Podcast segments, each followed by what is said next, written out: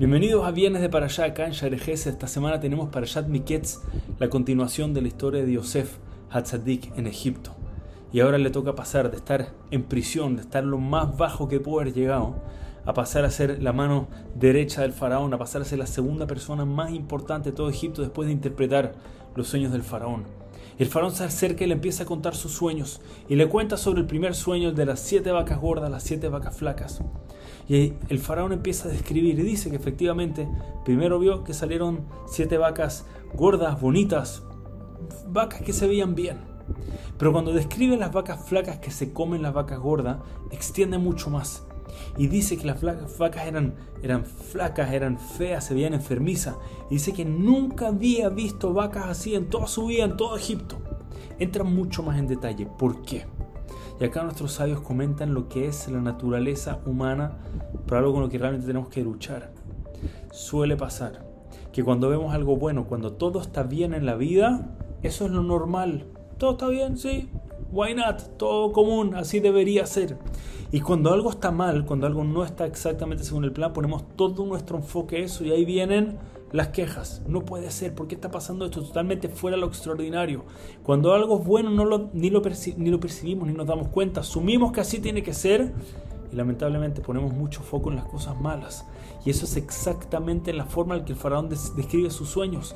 Había algo bueno, eso es normal, pero lo malo eso era totalmente fuera de lo que estoy acostumbrado, fuera de lo que debería pasar. Naturaleza humana. La vida es como una foto. Imaginemos una foto delante de nosotros. El, fotógrafo le puede poner dos lentes distintos y depende de cuál lente le pone, es totalmente otra foto. Si la foto va a tomar, digamos, un animalito que está delante de la cámara y le pone el que enfoca el animal, todo lo demás a ver borroso y solamente se el animal.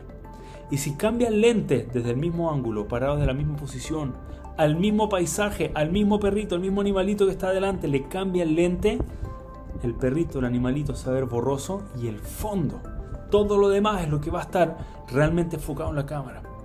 Exactamente igual es la vida.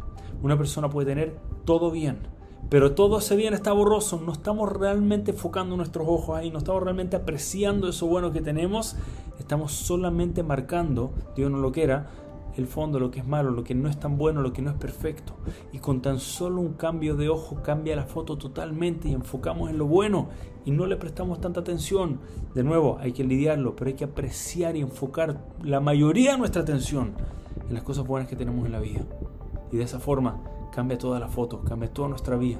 Que esa sea la lección que aprendemos esta semana de los sueños del faraón. En la vida hay que aprender a enfocar en lo bueno y apreciar y decir que bueno de repente no es normal. Otra gente no tiene el mérito que todo sea bueno. Aprecio tanto lo bueno que me tocó en la vida. No solamente enfocarse en lo malo, que con eso vivamos una vida llena de alegría y cosas buenas. Nos vemos la próxima semana en Shabbat, Shalom, Umeborah.